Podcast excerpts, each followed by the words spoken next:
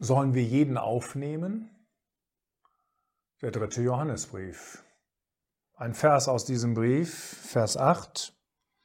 Wir nun sind schuldig, solche aufzunehmen, damit wir Mitarbeiter der Wahrheit werden. Wir haben schon gesehen, dass der zweite Johannesbrief in einer gewissen Weise den ersten Johannesbrief ergänzt, indem er sich mit der praktischen Seite des Lichts beschäftigt. Und wir sehen hier bei dem dritten Johannesbrief, dass er ebenfalls eine Ergänzung zu dem lehrmäßigen ersten Johannesbrief ist, indem er sich mit der praktischen Seite der Liebe beschäftigt. Wieder haben wir keinen Verfassernamen, der angegeben ist. Trotzdem aus den gleichen Gründen wie auch beim zweiten Johannesbrief ist es aus meiner Sicht sehr, sehr sicher, dass Johannes der Autor ist. Er wird auch nach dem ersten Brief geschrieben worden sein. Mehr können wir kaum sagen. Irgendwann zwischen 90 bis 100 nach Christus.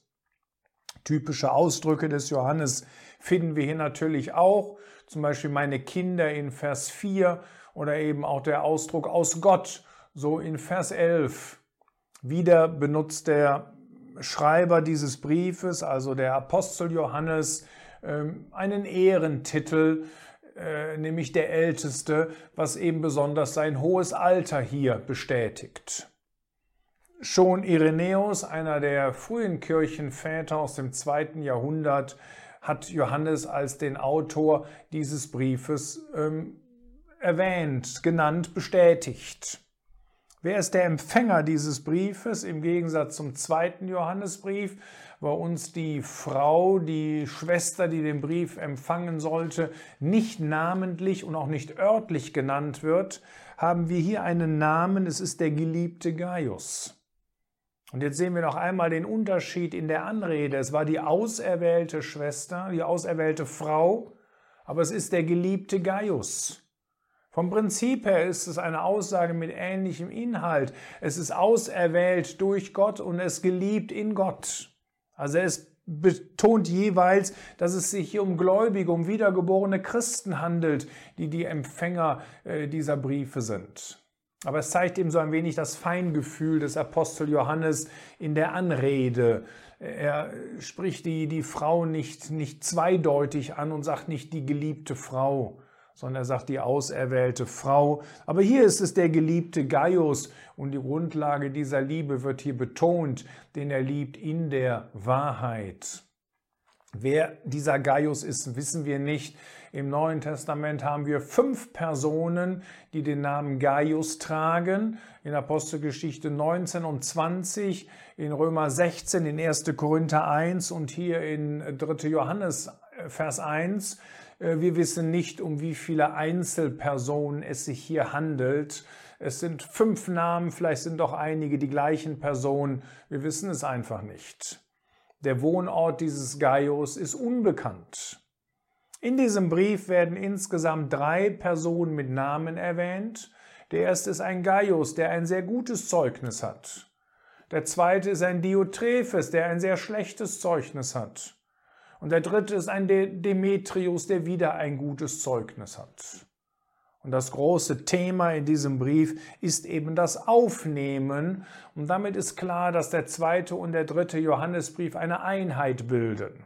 Im zweiten Johannesbrief das Ablehnen eines Irrlehrers und im dritten Johannesbrief das Aufnehmen eines treuen Gläubigen. Das ist hier der große Punkt.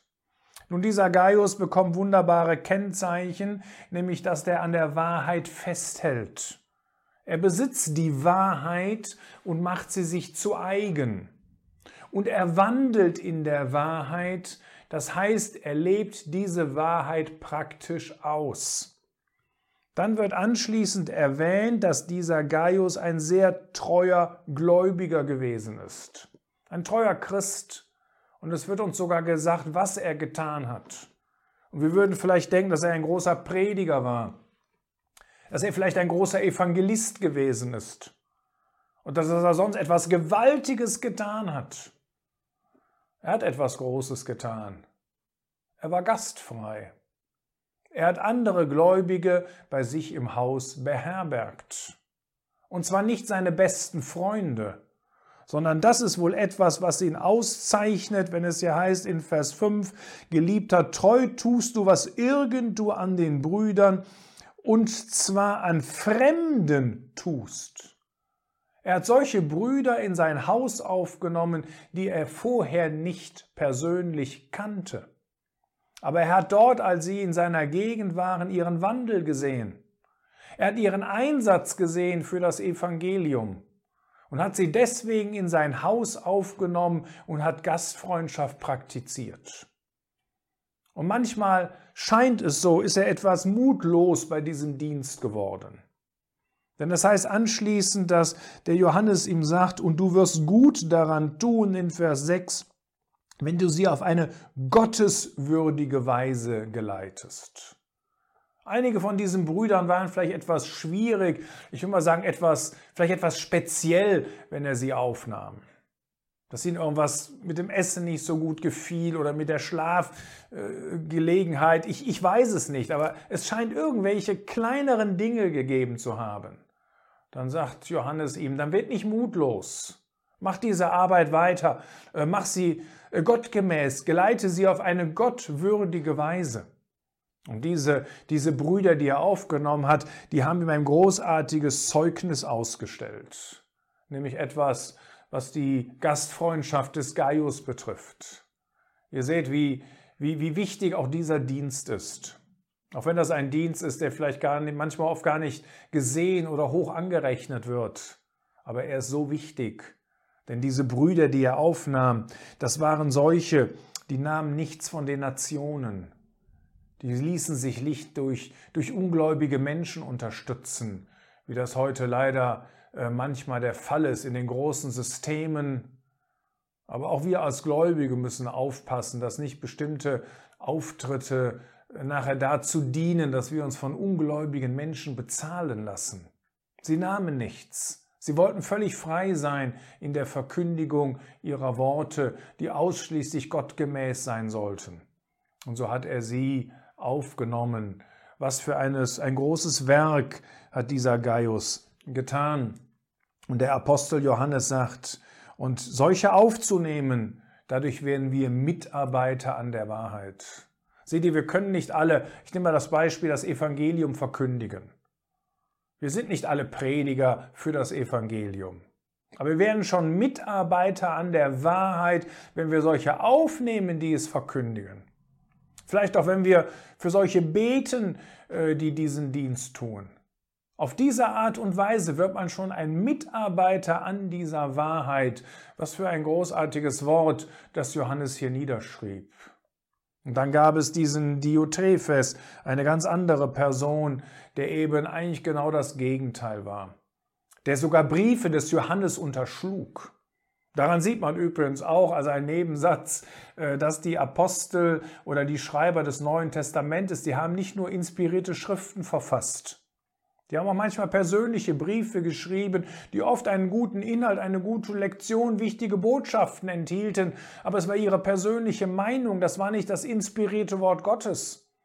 Und solche Briefe hat wohl Johannes auch geschrieben, auch an die Versammlung, aber Diotrephes, der unbedingt der Erste sein wollte, der hat diese Briefe einfach unterschlagen und dafür gesorgt, dass niemand anderes sie lesen konnte. Und außerdem war er wohl dagegen, dass Gaius so gastfrei gewesen ist und dass er solche Brüder aufnahm, die er vorher eben noch nicht kannte.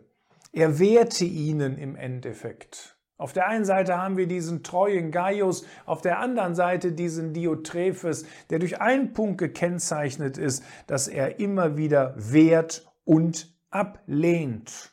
Und darum ist dieser Brief so wichtig, der uns eben sagt, wir müssen auch aufnehmen. Das Ablehnen, das hatten wir im zweiten Johannesbrief. Solche, die eine Irrlehre bringen.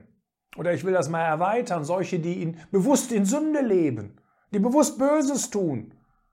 Dinge, ich sag mal, die heute zum Ausschluss führen würden. Hurerei, Ehebruch, Habsucht, Trunkenheit, Das sind, das, sind, das sind Menschen, die wir ablehnen müssen, wo wir keine Gemeinschaft mit haben können, ohne Wenn und Aber. Aber es gibt auch solche, die wir aufnehmen sollen. Solche, die an der Wahrheit mitarbeiten, die bereit sind, die Wahrheit, für die Wahrheit einzustehen und die Wahrheit zu verkündigen. Und dass wir da nicht einen solchen Geist haben wie dieser Diotrephes, der sogar aus der Versammlung stößt, weil er einfach kein geistliches Empfinden und Verständnis hatte und selbst unbedingt der Erste sein wollte. Geliebte haben nicht das Böse nach, sondern tut das Gutes. Und dann wird noch jemand erwähnt, der viel Gutes da, dieser Demetrius, dem ist Zeugnis gegeben worden von allen und von der Wahrheit selbst. Aber auch wir geben Zeugnis und du weißt, dass unser Zeugnis wahr ist. Wir wissen nicht genau, was dieser Demetrius alles getan hat. Das ist auch gar nicht so wichtig hier. Aber es zeigt uns doch, dass es doch oft mehrere treue Leute an einem Ort gibt, auch mit unterschiedlichen Aufgaben, die sie besitzen. Und wenn wir das manchmal nicht sehen, einer weiß es, und das ist eben Gott selbst. Er schließt diesen Brief ähnlich wie den anderen Brief. Er sagt, ich habe hier noch vieles zu schreiben, aber ich möchte das nicht mit Tinte und Feder tun. Ich hoffe, dass ich bald einmal zu dir kommen kann und dass wir mündlich über all diese Dinge miteinander sprechen möchten. Ein schöner, praktischer Brief darüber, wie wir Liebe untereinander gottgemäß praktizieren können und praktizieren müssen.